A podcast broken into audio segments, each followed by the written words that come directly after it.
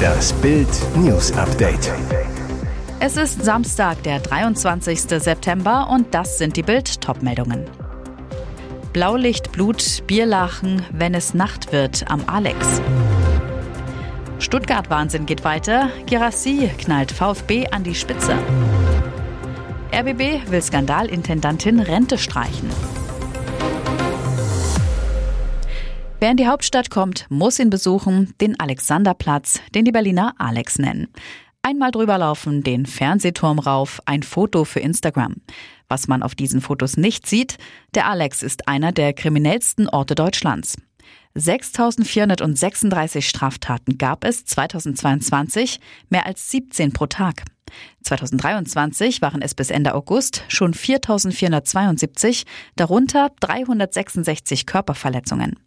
Junge Geflüchtete, Obdachlose sowie Jugendliche begehen vornehmlich in den späten Nachmittags- bis Nachtstunden Straftaten, sagt die Polizei, die 2017 in Containern eine Polizeiwache mitten auf dem Alex einrichtete.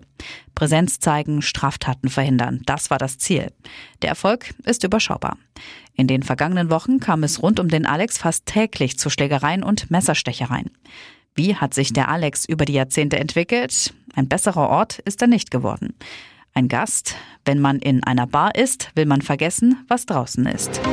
Stuttgart grüßt von der Spitze. Nach zwei 5 zu 0 Siegen gegen Freiburg und Bochum gewinnt der VfB auch das dritte Heimspiel.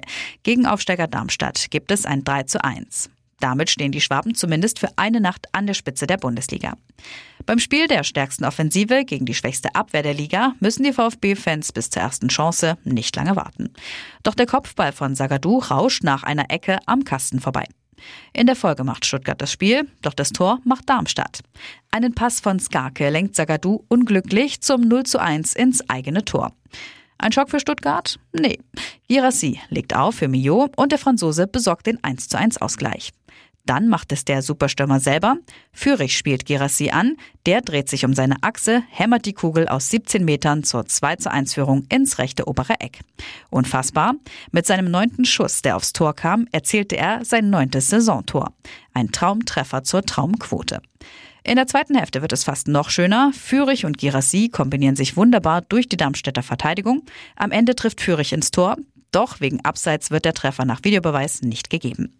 In der Nachspielzeit macht Girassi mit einem coolen Heber dann den Deckel zum 3 zu 1 endgültig drauf und lässt das Stadion beben. Feine Abendessen, Luxuslimousine mit Massagesessel und edelstes Italo-Parkett auf der Chefetage. Als RBB-Chefin soll sich Patricia Schlesinger auf Kosten der Beitragszahler ein Leben in Saus und Braus gegönnt haben. Selbst nach ihrem Rauswurf pocht die Berliner Skandalintendantin ohne Scham auf üppige Zahlungen. Doch der RBB wehrt sich. Laut Business Insider will der Sender Schlesinger die Betriebsrente streichen. Es geht um fast 220.000 Euro pro Jahr. Normalerweise ist die betriebliche Altersvorsorge sogar dann sicher, wenn Angestellte fristlos gekündigt werden. Doch im Fall Schlesinger glauben die RBB-Anwälte, der Ex-Intendantin genug Vergehen nachweisen zu können, um ihre Ansprüche zu streichen. Nicht nur das, Schlesingers Verfehlungen seien schwer genug, um ihren Anspruch auf Ruhegeld zu kassieren, glauben die Juristen. Vor dem Berliner Landgericht fordert die Ex-Intendantin von ihrem einstigen Sender 18.384,84 Euro pro Monat. Ein Ende des Rechtsstreits ist noch lange nicht in Sicht. Die Anwaltskosten für den RBB belaufen sich schon jetzt auf 2 Millionen Euro. Letzte Generation will Berlin-Marathon stören. Warum werden Klimakleber nicht gleich verhaftet? Kampfansage an die Berliner Polizei. Die Klimakaoten haben angekündigt, den Berlin-Marathon am Wochenende trotz Verbot zu stören. Und die Polizei ist machtlos. Die sogenannte letzte Generation schreibt in einer Pressemitteilung, weil darüber scheinbar Unklarheit herrscht, ja, wir unterbrechen den Berlin-Marathon. Dabei hatte die Polizei sämtliche Protestaktionen per Allgemeinverfügung verboten. Wenn dagegen verstoßen wird, kann die Polizei Sofortmaßnahmen dagegen umsetzen und Ordnungsgelder von bis zu 2000 Euro verhängen, so Sprecherin Anja Dirschke zu Bild. Die Regel gilt vom Startschuss bis zum Ende. Dirschke, für uns ist wichtig, dass wir sofort agieren können. Aber warum können die Klimastraftäter nicht einfach präventiv verhaftet werden? Für solche Maßnahmen sind in Berlin enge Grenzen gesetzt, so Dirschke. Über die Präventivhaft entscheidet immer ein Richter. Während die Knallhartrichter in Bayern bis zu zwei Monate Knast verhängen, können die Richter in der Hauptstadt die Klimakleber gerade mal zu zwei Tagen verurteilen. Müssen sie aber nicht. Bald könnte die Präventivhaft in Berlin aber verlängert werden. Noch im Herbst soll dazu ein neuer Gesetzentwurf vorgestellt werden. Und jetzt weitere wichtige Meldungen des Tages vom Bild Newsdesk. Das klingt nach einer 180-Grad-Wende. Laut einem Bericht der Welt am Sonntag plant Innenministerin Nancy Faeser stationäre Grenzkontrollen zu Polen und Tschechien. Im Interview mit der Sonntagszeitung sagte Faeser, solche zusätzlichen Kontrollen müssen mit der Überwachung des gesamten Grenzgebiets durch die Schleierfahndung gut zusammengreifen. Sie habe die Polizeipräsenz an den Grenzen zu Polen und Tschechien bereits verstärkt, wie sie weiter erklärte. Außerdem will die Ministerin, die auch Spitzenkandidatin ihrer Partei im Hessenwahlkampf ist, eine engere Zusammenarbeit mit den tschechischen Behörden. So sollen laut Feser auch deutsche Bundespolizisten auf tschechischem Staatsgebiet eingesetzt werden. Aber bisher hat die Innenministerin noch keinen konkreten Plan für die stationären Grenzkontrollen gefasst. Diese müssten nämlich erst mit der EU abgestimmt werden. US-Präsident Joe Biden und Ukraine-Präsident Volodymyr Zelensky demonstrierten am Donnerstag große Einigkeit und kaschierten dabei eine große Enttäuschung für die Ukraine. Denn im neuen Hilfspaket für die Ukraine waren, so war es bislang bekannt, keine Attackams-Raketen enthalten, um die die Ukraine dringend gebeten hatte. Aber laut übereinstimmenden Medienberichten liefern die USA die Kurzstreckenraketen nun doch.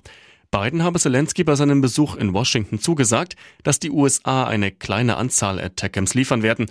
Das berichten der US-Sender NBC News und die Washington Post unter Berufung auf US-Beamte. Das US-Verteidigungsministerium hatte nach dem Besuch von Zelensky die militärischen Güter aufgelistet, die es der Ukraine im Rahmen eines neuen 325 Millionen Dollar schweren Hilfspakets liefert. Attackams-Raketen waren darin nicht enthalten. Die Ukraine fordert seit längerem Waffensysteme mit größerer Reichweite, wie die Attackams Kurzstreckenraketen aus den USA und die Taurus Marschflugkörper aus Deutschland. Bei den Attackams Raketen handelt es sich um ballistische Kurzstreckenraketen mit einer Reichweite von bis zu 300 Kilometern, die ihr Ziel binnen fünf Minuten erreichen können. Sie sollen russische Truppenbewegungen unmöglich machen. Ein neues Power-Trio bei der Nationalelf. Julian Nagelsmann bringt als DFB-Assistenten Sandro Wagner und Benjamin Glück mit. Der Chefcoach verzichtet durch das Auflösen seines Bayern-Vertrags auf viel Geld, aber nicht nur er verzichtet, auch Wagner lässt für die Nationalelf einen Topjob sausen.